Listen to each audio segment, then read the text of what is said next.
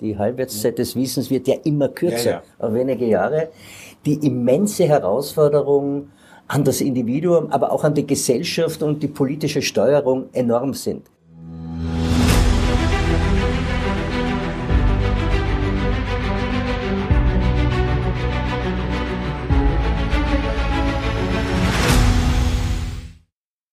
Meine sehr geehrten Damen und Herren, herzlich willkommen zu dieser Ausgabe der Zeitgespräche vom wunderschönen Wörthersee. Wir sind hier in Klagenfurt, in Kärnten und bei mir zu Gast äh, ist heute einer der bedeutendsten Politiker unseres Landes und ich begrüße sehr herzlich den Landeshauptmann von Kärnten, Dr. Peter Kaiser. Herzlich willkommen. Herzlich willkommen bei uns in Kärnten hier an den Gestaden des Wörthersees.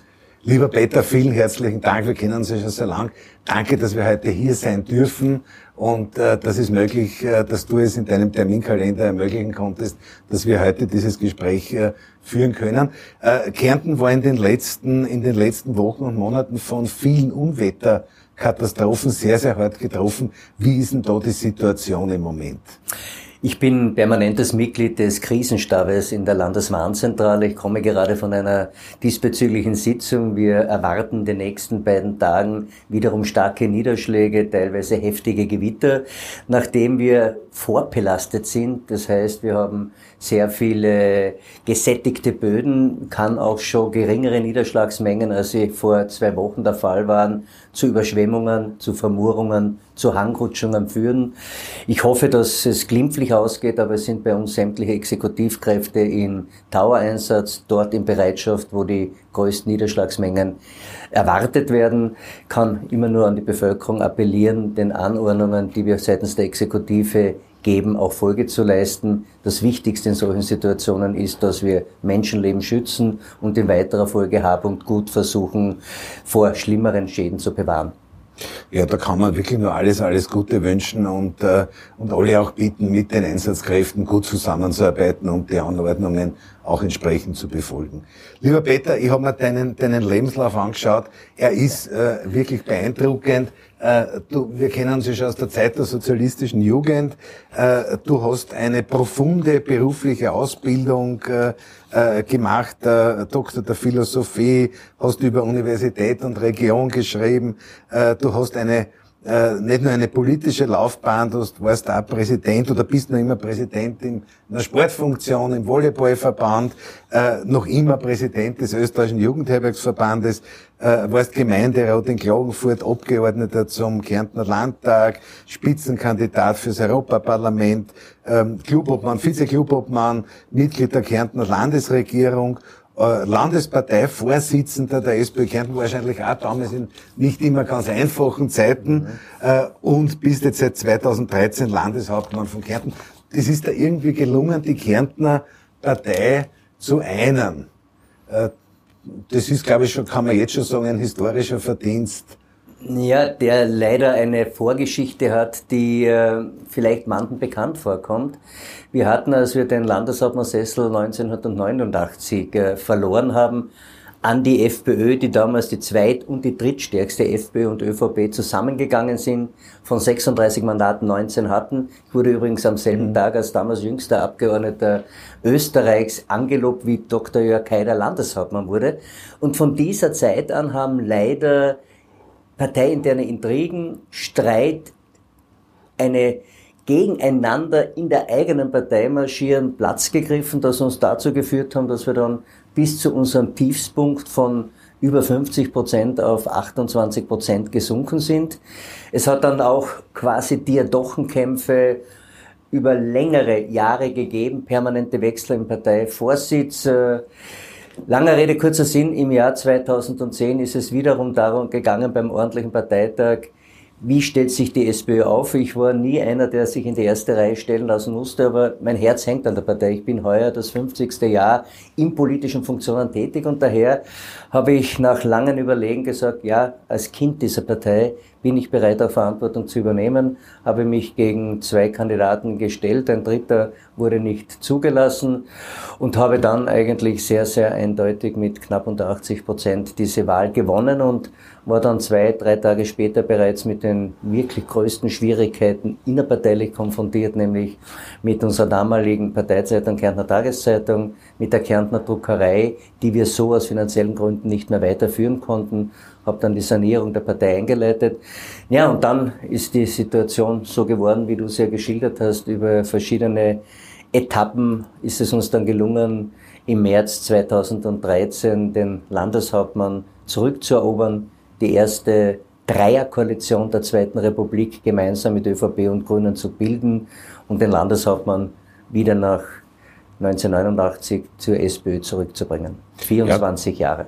Das ist sicher ein ganz großer Verdienst, wenn man, äh, wenn, man, wenn, man, wenn man mit dir irgendwo im Bundesland unterwegs ist oder die Situation mitbekommt, dann weiß man, wie stark sozusagen deine Akzeptanz in der, in der Bevölkerung ist. Und du hast ja auch unter schwierigsten Bedingungen immer ganz passable Wahlergebnisse oder sehr großartig, ein großartiges, sehr passables Wahlergebnis äh, auch einbringen äh, können. Jetzt hast du für Kärnten ein sehr ambitioniertes äh, Programm auch äh, vorgestellt. Das hast du auch schon beim letzten Wahlkampf vorgestellt. Wo sind denn da sozusagen die, die wesentlichsten Eckpunkte? Ich glaube, der, der Kindergartenzugang, der gratis mhm. Kindergarten etc.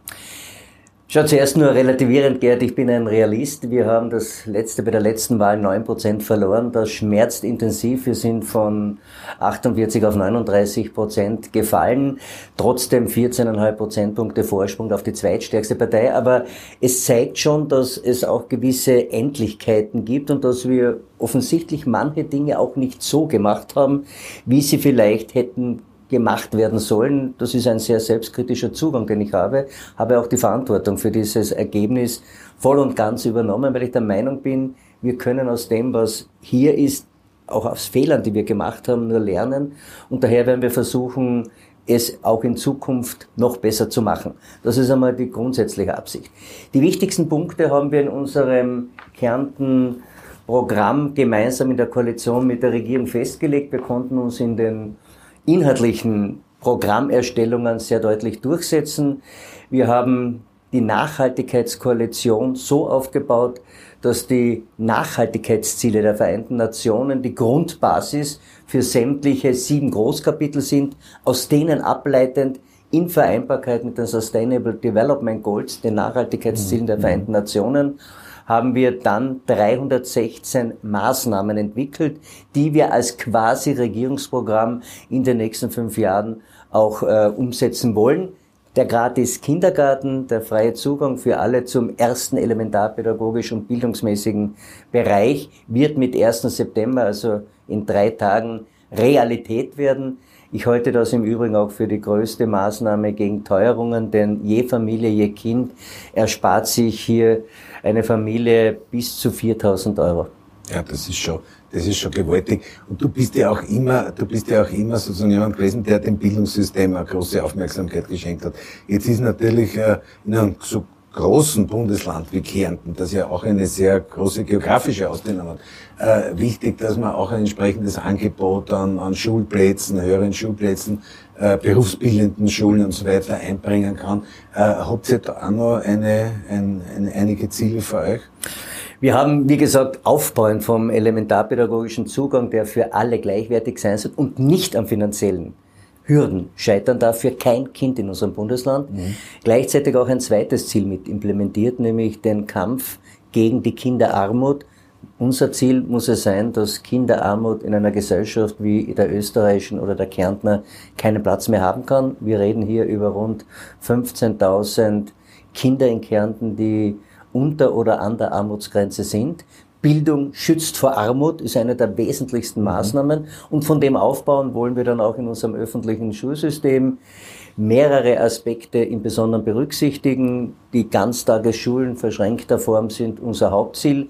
Bildungszentren sollen möglichst viele pädagogische Kompetenz bündeln und wir haben ausbauend von unserem berufsbildenden und allgemeinbildenden höheren Schulwesen auch im tertiären Bildungsbereich viele Ausbildungschancen in unserem eigenen Bundesland, die Alpen-Adria-Universität, die Pädagogische Hochschule, die Fachhochschule mit vier Standorten und das neueste Kind, wenn Sie so möchten, im tertiären Bildungsbereich, die Gustav Mahler Privatuniversität, wo Musikerziehung bis zum Doktorat studiert werden kann. Ja, es ist, ist großartig. Kärnten ist ja in den letzten, also nicht 20 Jahren ein wirklicher Universitätsstandort, also Klagenfurt vor allem ein wirklicher Universitätsstandort geworden, wo viele, viele junge Menschen weit über Österreich hinaus, ja gerade in den Bildungswissenschaften, ihre, ihre Abschlüsse und ihre Studien äh, äh machen. Jetzt ist aber, jetzt gibt's meiner Meinung nach immer zwischen äh, äh, eine große Brücke äh, zwischen Bildung und, und Wirtschaft, weil äh, es ist ja auch wichtig zu schauen, wo sind die, die Jobs der Zukunft, wo sind die neuen Jobs und da habt ihr in Kärnten ja sehr viel äh, in Verbindung mit dem Bildungssystem in moderne Technologien, in Biotech und so weiter investiert. Wir waren eigentlich, wenn man die industrielle Revolution heranzieht, die Industrieentwicklung eher schwach. Wir waren eher in der Grundstoffindustrie, vorher Bergbau etc. Haben nicht so richtig den Anschluss gefunden. Kärnten ist von der Grundstruktur eher agrarisch strukturiert gewesen. Was uns aber gelungen ist, ist unter dem Titel Innovation, moderne, saubere Industrie anzusiedeln, dass uns hier einige größere Würfe gelungen sind, wo wir zumindest als Land entscheidend mitwirken konnten. Schlagwort Infineon, Halbleiterindustrie, Elektronik insgesamt. Und hier haben wir auch sehr viel im Forschungsschwerpunkte investiert, um damit auch so quasi Technologien der Zukunft, IKT und vieles andere mehr, eine entsprechende Chance in unserem Bundesland auf Entwicklung zu geben. Und dem folgt natürlich in manchen Bereichen auch gewisse Ausbildungszweige an unseren tertiären Bildungseinrichtungen unter Miteinbindung beispielsweise der höheren technischen Lehranstalten, weil das doch ein sehr wichtiger Bereich ist, den wir wollen. Insgesamt aber geht es mir auch, dass wir das lebensbegleitende Lernen, ständig neuer Wissenserwerb, die Entwicklung ist eine rapide, wie wir sie niemals zuvor hatten, ebenso einen fixen Stellenwert in unserem politischen Programm hat. Es hat ja schon um 2000 herum eine Studie der Europäischen Kommission die, äh, gegeben, die damals schon gesagt hat, die Zeiten, wo jemand einen Beruf lernt oder eine Ausbildung macht und dann ein ganzes Leben in diesem Beruf bleibt, die ist vorbei. Man muss heute auf eine Lebensspanne sozusagen von drei, vier, fünf Jobwechseln rechnen. Und daher ist die, die berufsbegleitende, äh, das, die Qualifizierung äh, immer wichtiger. Nicht? Und das hast du jetzt, glaube ich, mit, äh, mit dem lebenslangen Lernen. Ich glaube, es widerspiegelt auch äh, das Prozesshafte in der gesellschaftlichen Entwicklung. Prozesshaftig insofern, als das nicht stehen bleibt, nichts verharrt, sondern wir permanent eine Weiterentwicklung haben. Wobei ich schon darauf aufmerksam machen möchte, dass so schnell wie es derzeit ist, mhm. die Halbwertszeit des Wissens wird ja immer kürzer, ja, ja. auf wenige Jahre, die immense Herausforderung an das Individuum, aber auch an die Gesellschaft und die politische Steuerung enorm sind. Und ich glaube, dass wir hier gut beraten sind, dem Bildungsbereich besondere Priorität zu setzen. Als zweiten Pfeiler neben der Bildung sehe ich den Sozialstaat, der dafür zu sorgen hat, dass niemand, auch ob der Geschwindigkeit der Veränderungen oder finanzieller Situationen, völlig unter die Räder kommt. Hier beispielsweise versagt aus meiner Sicht die derzeitige Bundesregierung in hohem Ausmaß. Und der dritte Bereich ist, dass wir auch in der Entwicklung von Arbeits-, Arbeitsverhältnissen, innovativen Bereichen schauen, dass wir mit an der Spitze der globalen Entwicklung bleiben. Denn dort ist es wichtig, wenn du an der Spitze bist, dass du auch gesellschaftlich steuern und schauen kannst, niemanden zurückzulassen mhm. und das, was schneller, mehr und in höheren Ausmaß produziert wird, gerecht zu verteilen.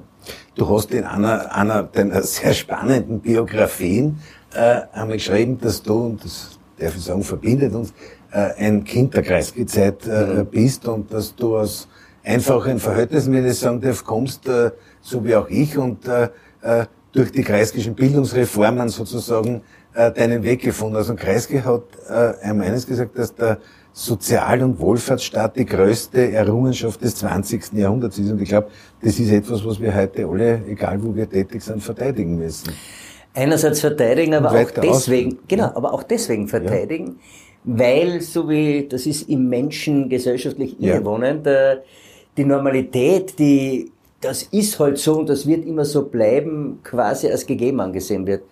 Mitnichten.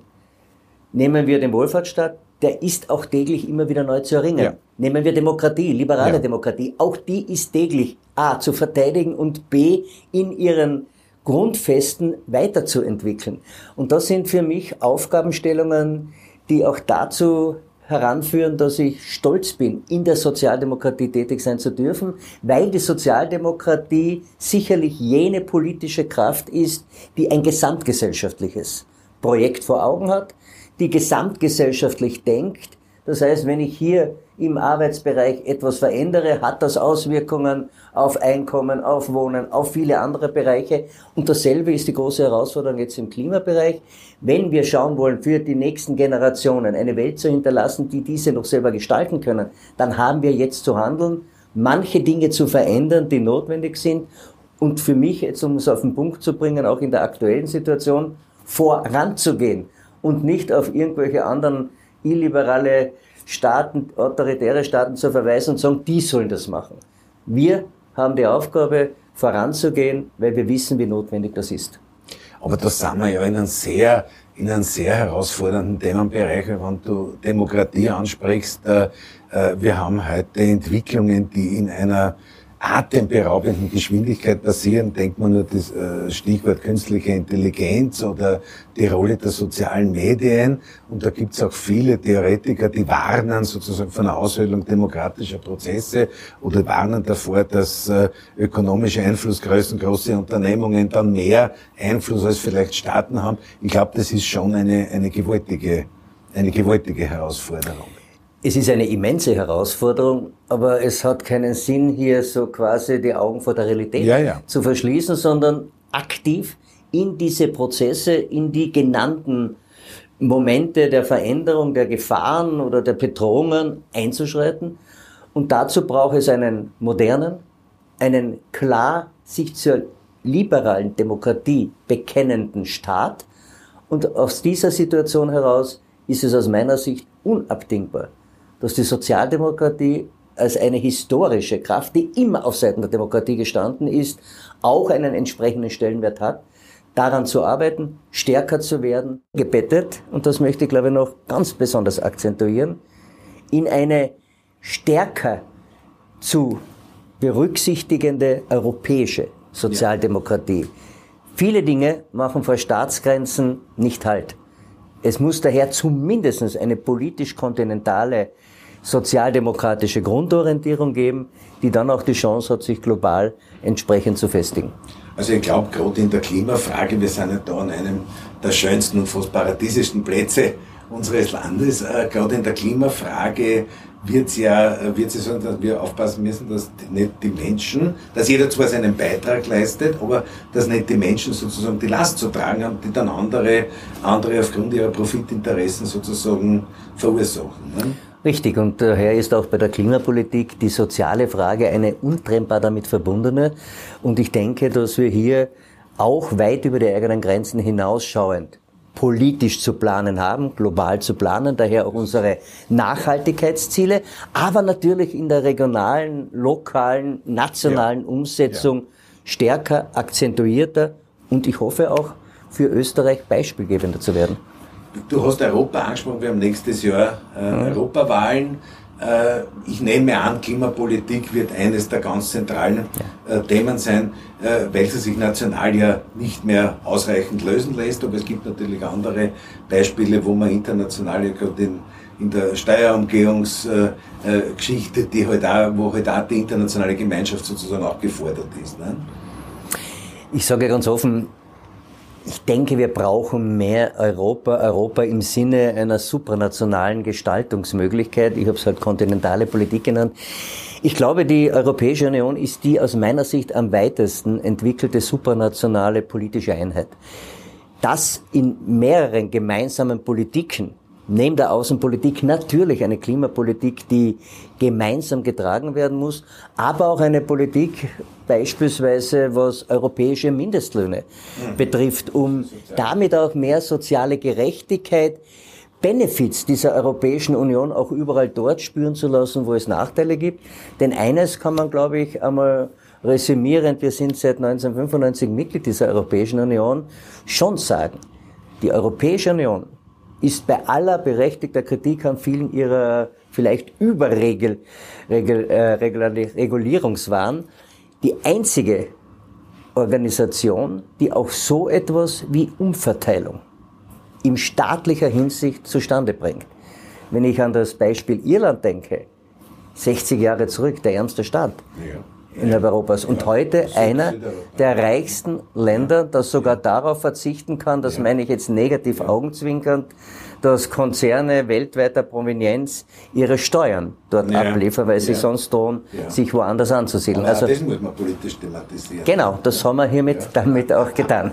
Ja, also äh, du hast natürlich alle, alle gesellschaftlichen Spannungen, alle äh, sozialwissenschaftlichen Spannungen, die man erklären kann, die hast du natürlich in dieser europäischen Gemeinschaft oder im Integrationsprozess drinnen. Aber ich glaube auch, nach, jeder, nach jedem Rückschlag ist wieder äh, eine Vorwärtsbewegung kommen und ich glaube, unterm Strich waren das immer wie man halt so leicht sagt, drei Schritte nach vorn, zwei zurück und drei nach vorn, zwei zurück. Aber und in Summe war es immer ein Fortschritt nach 1900.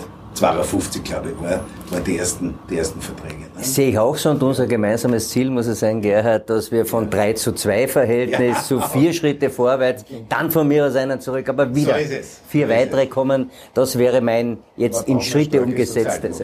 Das wird ohne eine starke Sozialdemokratie, das wird aber auch ohne die Partizipationsbereitschaft, selbst aktiv mitzuwirken, ja. sich in gewissem Sinne auch mit Europäischer Union zu identifizieren, neben der Nationalstaatlichkeit der Region Regionalität, der Lokalität. Das wird, glaube ich, ein wichtiger Schritt sein, der in manchen Bereichen bei Jüngeren bereits im Gange ist. Ja.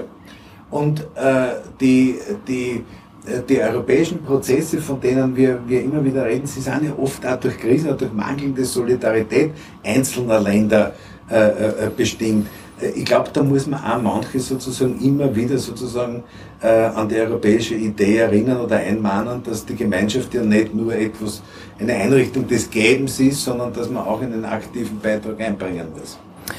Ich glaube, dass man nur darauf wartet, die Benefits zu kassieren und dort, wo Partizipation gefragt ist, dort nicht mitzumachen, dieser Grundeinstellung muss ganz klar begegnet werden. Ja. Mit Möglichkeiten, die man bei Förderungen, bei Fondszugängen sehr wohl seitens der Europäischen Union auch schaffen kann. Ja.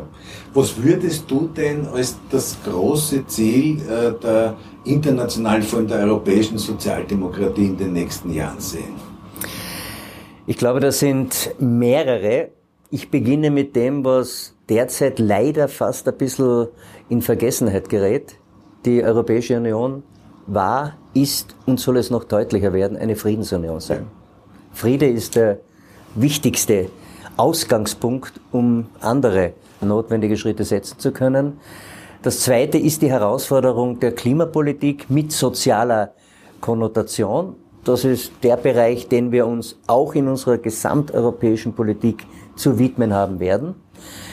Und der dritte Bereich ist für mich der Bereich, der zwar nicht über die EU geregelt wird, der nationalstaatlich ist, aber Soziales, Gesundheit als unabdingbare Voraussetzungen für ein Leben sollten auch in engerer Abstimmung nationalstaatlich mit der Europäischen Union erfolgen. Du hast indirekt schon einen dieser Schritte einmal genannt. Ich glaube, dass wir über Transaktionsbesteuerungen, über viele gerechte Abgaben die derzeit alles, was wir haben, von klimasauberer Luft, Wege etc. als Nullkostenfaktor konsumieren, zu mehr Gerechtigkeit zu kommen haben.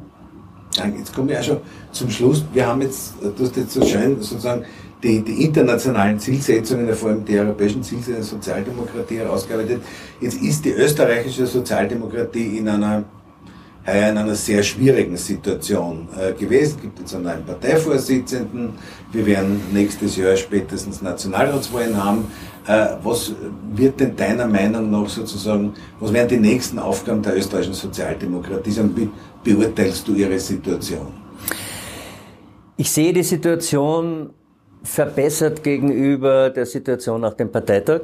Es ist gelungen, von Personaldiskussionen zu inhaltlichen Diskussionen kommen und egal wie man in den einzelnen Fragen ganz detailliert steht, die SPÖ war nie eine konformistische Partei, aber Geschlossenheit, klare politische Programmpunkte und eingebettet in ein gesamtgesellschaftliches Projekt, das eigentlich nur die Sozialdemokratie so darstellt, Das sind die Ausgangsbedingungen, mit denen wir dann um jede Stimme, um jede zu überzeugende Person ringen, ringen müssen. Und das geht nur, wenn wir mit den Menschen in adäquater Form in Kontakt treten. Und das ist eine Stärke, die die Sozialdemokratie hat und die wir noch mehr wieder abrufen müssen gegenüber vergangenen Zeiten. Ich glaube, es sind viele Junge da und das stimmt zuversichtlich. Es ist seit langem wieder so etwas wie Aufbruchstimmung in der Sozialdemokratie, was ich nicht nur genieße, sondern auch mit den Genossen versuchen will, weiterzuentwickeln. Ja, wir haben auch mit dem Wechsel jetzt äh, in der Partei eine Verjüngung gemacht, die man wahrscheinlich bei der Sozialdemokratie erst in einem knappen Jahrzehnt erwartet hat obwohl du ja sehr sportlich jugendlich bist, ja, bist du ja jemand, der sozusagen Volleyballpräsident und Jugendherbergsverbandspräsident ja immer diese Tangente zur Jugend hat. Äh, ich möchte mich erst einmal bedanken, aber vielleicht zum Abschluss die Frage, was macht der Landeshauptmann von Kärnten, wenn er nicht gerade in politischer Funktion ist? Du hast ja da ein grandioses, äh, ein grandioses Ambiente, ein großartiges Angebot äh, Freizeitgestaltung. Ich glaube, wenn ich es verraten darf, im Vorgespräch haben wir gesagt, du hast da im Bad und so weiter äh, viele, viele Stunden deines Lebens verbracht. Was, was macht der Landeshauptmann von, von Kärnten, wenn er nicht gerade in Amt und Würden ist? Also am liebsten, und das gilt jetzt für den Sommer, geht er dann raus auf die Bootshausbrücke. Dort ist, seitdem ich Landeshauptmann bin, von Freunden ein rotes Handtuch jederzeit aufgestellt. Das heißt, wann immer ich komme und Zeit habe, habe ich einen Platz im schönsten Strandbad Europas und nutze das natürlich, um Sport zu betreiben, zu lesen, zu schwimmen. Wobei ich, damit ich nicht zu heldenhaft darstelle, eine Einschränkung noch bringen möchte. Ich bin Kulturenthusiast, ich bin ja. Sportenthusiast. Ich habe beide Referate in der Landesregierung. Ja. Ich gehöre in Umkehrung äh, zu einem berühmten Literaten, zu jenen, ja. Die ihre Neigung zur Pflicht machen. Ich habe ja, äh, ich hab dann, das auch noch recherchiert, du hast bis zu deinem 37. Geburtstag, hast du Fußball gespielt, eigentlich ein Allrounder, Mittelstürmer, Mittelfeld und routinierter Vorstopper äh, steht da und dann hast du ja noch unzählige Marathons gelaufen. Ne? Ja, das Sportliche und das Älterwerden merkt man vom schnellen Mittelstürmer zum erfahrungsgetragenen, routinierten Vorstopper. Das ist die Position, die man halt noch etwas länger neben den Tormann-Funktion begleiten kann. Ja, ich habe fünf Ironmans gefinisht, auch hier am wunderschönen Wörthersee, hier in unmittelbarer Nähe. Ich glaube 23 Marathons, unzählige Radmarathons, Schwimmmarathons und äh, sonstige Läufe. Sport ist ein integrierter Bestandteil meines Lebens und wenn, wie ich es immer wieder augenzwinkert sage, es ist meine Lebensversicherung. Bewahrt dir deine Gesundheit, die Sozialdemokratie braucht dich. Alles, alles Gute. Vielen herzlichen Dank, dass wir da sein durften und du musst jetzt in den Krisenstab. Ich wünsche dir da wirklich viel, viel Kraft und äh, alles Gute für die Beratungen. Danke. Danke dir, Gerhard, für das Gespräch. Danke. Danke, danke, danke.